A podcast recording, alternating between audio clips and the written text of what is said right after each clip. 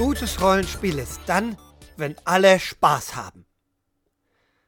Nein. Ihr habt sowieso nicht erwartet, dass das hier äh, meine Antwort sein würde, aber der Punkt ist, diese Aussage, die man gerne mal hört, die ist ja nicht falsch. Ja, natürlich. Wenn alle Spaß haben, dann wird es ein schöner Abend gewesen sein. Aber das ist nicht die Antwort, sondern das Ziel, also eher die Frage. Die Frage wäre ja dann, was müssen wir tun oder was muss ich als Spielerin tun, damit alle Spaß haben? Und ja, wir mögen es in unserer heutigen Zeit nicht, Antworten zu geben auf, äh, auf so allgemeine Fragen, weil es gibt immer irgendjemand, der widersprechen wird und das ist auch völlig fein.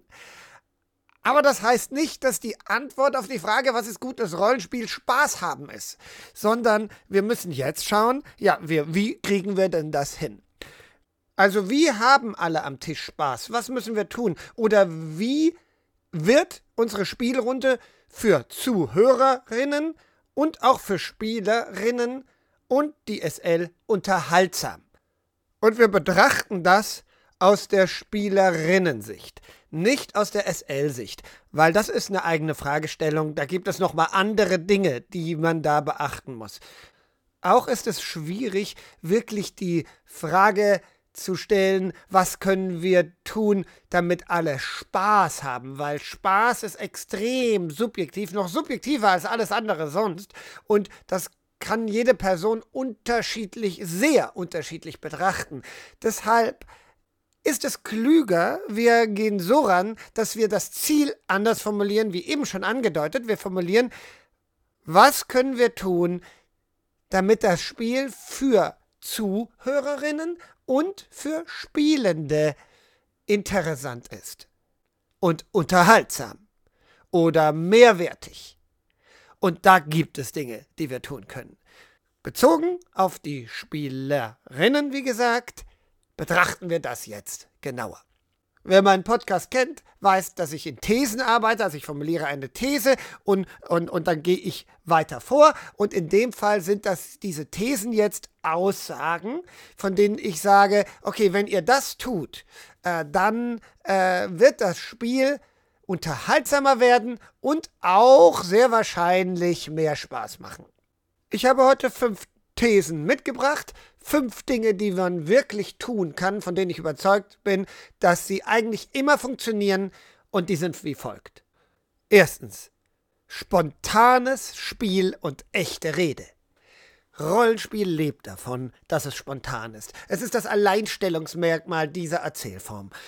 Ein Roman kann ausformuliert sein. Ein Roman ist perfekt perfektes Timing, es ist alles genau aufeinander abgestimmt, ein Theaterstück ebenfalls, da stimmt jedes Wort, alles ist auf Spannung, auf Konzentration, auf Prägnanz ausgelegt. Rollenspiel kann das nicht. Rollenspiel ist, ist, ist auch mal ausschweifend. Manchmal wird etwas fünfmal gesagt, manchmal wird sich wiederholt oder was völlig anderes, was gerade überhaupt nicht in die Handlung passt, erzählt. Und das ist so ein bisschen das Problem dieser Erzählform und woran man sich gewöhnen muss. Aber in diesem, darin steckt ein ganz entscheidendes Positivfaktor, nämlich die Spontanität, das spontane Spiel und die echte, authentische Rede. In keiner anderen Erzählform hat man so echte Reaktionen auf Dinge. Und das sollte man auch als spielende Person bedenken. Meine spontane Reaktion, die ist gewünscht meine direkte Reaktion, mein, meine Überraschung, meine Angst, mein Bleeding, all diese Dinge, die sind gewünscht, die, die engagen die Zuhörerinnen und die engagen die anderen Spielerinnen. Dadurch, dass ich echt reagiere, wird die Geschichte echt. Also versucht nicht zu perfekt zu sein. Versucht nicht zu hundertprozentig authentisch, äh, äh, hundertprozentig durchchoreografiert die Rolle darzustellen, sondern bleibt authentisch. Gebt auch ein bisschen was von euch mit. Ähm, reagiert authentisch in Rolle natürlich auf die Ereignisse um euch herum. Und das wird engagen und dann haben die anderen Bock drauf und dann haben auch die Zuhörerinnen Bock drauf. These 2, also Idee 2, die Charakteranlage und das Charakterspiel. Das ist sehr wichtig. Ob eine Geschichte funktioniert, ob eine Geschichte spannend ist, liegt zum einen an der Spielleitung. Ist die Geschichte interessant? Ja oder nein? Was für Dinge passieren in der Geschichte? So, aber es hängt auch an den Spielenden. Wie reagiert meine Figur auf die Ereignisse? Wie geht sie damit um? Wie reflektiert sie die Ereignisse? Wie wie, ja, wie handelt sie innerhalb der Geschichte? Ihr seid die Hauptfigur. Das dürft ihr nicht vergessen. Ihr seid die Hauptfigur der Geschichte. Und wir wollen wissen, wir, wir interessieren uns für die Figur. Also das heißt, sie muss erstens interessant sein. Die Figur muss etwas haben, dass ich ihr zuhören möchte, dass ich wissen will, ich muss mit ihr relaten können, wie mit jeder Romanfigur auch. Ich muss mit der Figur relaten können. Und da könnt ihr in der Anlage ganz viel machen. Ihr könnt eine interessante, diverse Figur erstellen, die nicht nur eine Sache ist, sondern auch mal sich widerspricht, mal was anderes ist, die nicht perfekt ist, die Vorteile und die Schwächen hat. Und dadurch habe ich schon mal einen großen Beitrag geleistet, erstmal für alle anderen Spielenden, ähm, dass die interessiert sind an meiner Figur, aber auch für die Zuhörenden. Und ja, und, und dann ist, wie spiele ich das Ganze? Wie spiele ich die Figur? Äh, da steckt noch ganz viel drin. Ähm, wir kommen gleich noch ein bisschen näher in eine andere Richtung darauf, aber jetzt hier würde es jetzt erstmal heißen, spiele ich die Figur so, dass ja, dass, dass die Menschen wissen wollen, was passiert als nächstes. Dazu gehört zum Beispiel auch, dass meine Figur einen Wandel erleben kann. Also, dass sie nicht immer so und so ist und das verändert sich nie. Das ist eine Weile nice, wenn ich irgendwie äh, zwei, drei Folgen zuhöre, wie eine Figur immer dieselben Ansichten hat. Aber irgendwann werde ich denken, ja, okay, wo ist denn die Charakterentwicklung? Also auch sollte ich quasi schon in der Anlage meiner Figur die Möglichkeit zur Charakterentwicklung drin haben. Wenn ich das habe, wenn ich meine Figur sauber gearbeitet habe, verschiedene Aspekte habe, sie hat positive Eigenschaften, sie hat negative Eigenschaften und sie kann sich entwickeln, ja, dann werden die Leute mir zuhören wollen. Die würden wissen wollen, ja, was passiert denn noch mit der? Was ist denn mit der los, mit der Figur? Und dann kommen wir zu Punkt 3. Ich als Spieler, Spieler sollte auf die Geschichte zuspielen.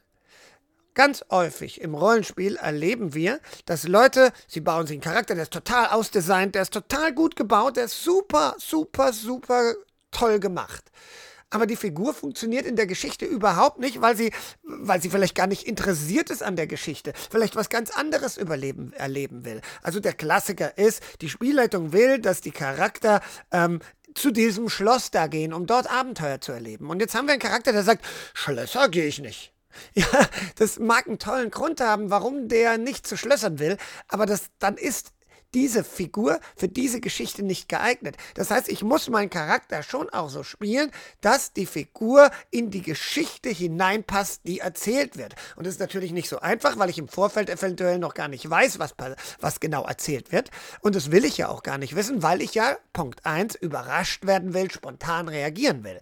Aber ich muss trotzdem schauen, dass meine Figur so angelegt ist, und auch sich so verhält, dass die Geschichte immer weitergeht. Im Idealfall spiele ich sogar auf die Geschichte zu. Also biete der SL Handlungen an, die es ihr leichter machen, die Geschichte weiterzuerzählen und spontan auszuentwickeln und weiterzuentwickeln. Wenn ich immer nur dagegen gehe, zum Beispiel immer nur nein, nein, nein, das machen wir nicht, das machen wir nicht, das machen wir nicht, ähm, dann wird die Geschichte nicht funktionieren.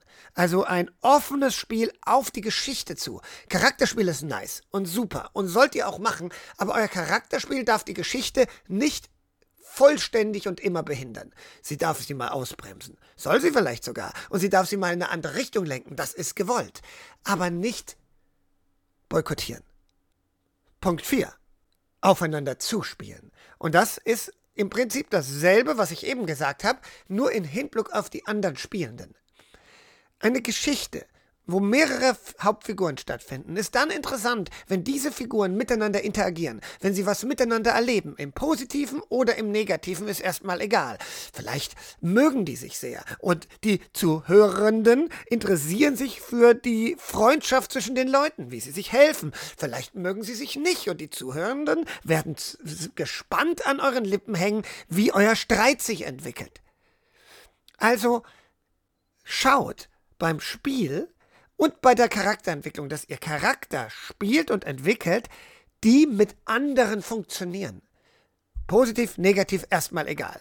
Aber sie sollten mit ihrem Spiel und ihren Handlungen die Handlungen der anderen anregen.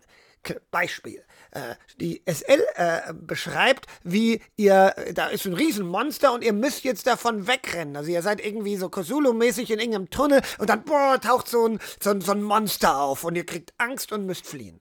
So, jetzt kann ich beschreiben, ich starre das Monster an, ich kriege Angst, meine Augen weiten sich, ich schwitze, ich will schreien und kann es nicht, ich drehe mich um und renn los.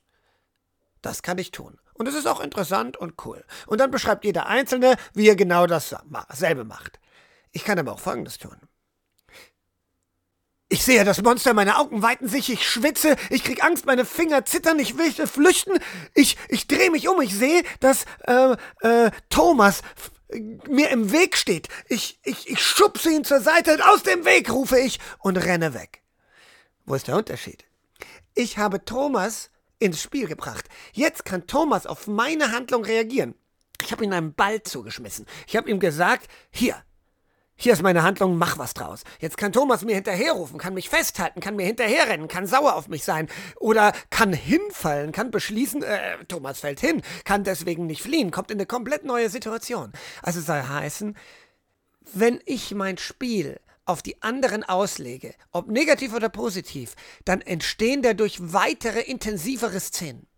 Anderes Beispiel, selbe Situation. Wir rennen weg. Ich komme an der Tür. Ich kann jetzt sagen, ich reiß die Tür auf. Ich kann aber das jetzt auch so ein bisschen die SL-Rolle für mich übernehmen und einfach mal bestimmen. Ich reiß die Tür auf. Ich will die Tür aufreißen, aber die, die wackelt. Die, ich krieg sie nicht richtig auf. Ich krieg sie einfach nicht auf. Meine Hände sind zittrig. Ich sehe nach hinten, sehe den Zombie. Ich sehe Thomas. Thomas, Thomas, komm zu mir. Helf mir, helf mir. Und Thomas kommt. Und jetzt kann Thomas handeln. Jetzt kann Thomas der Held sein und für uns die Tür öffnen. Das ist ein positives Anspielen.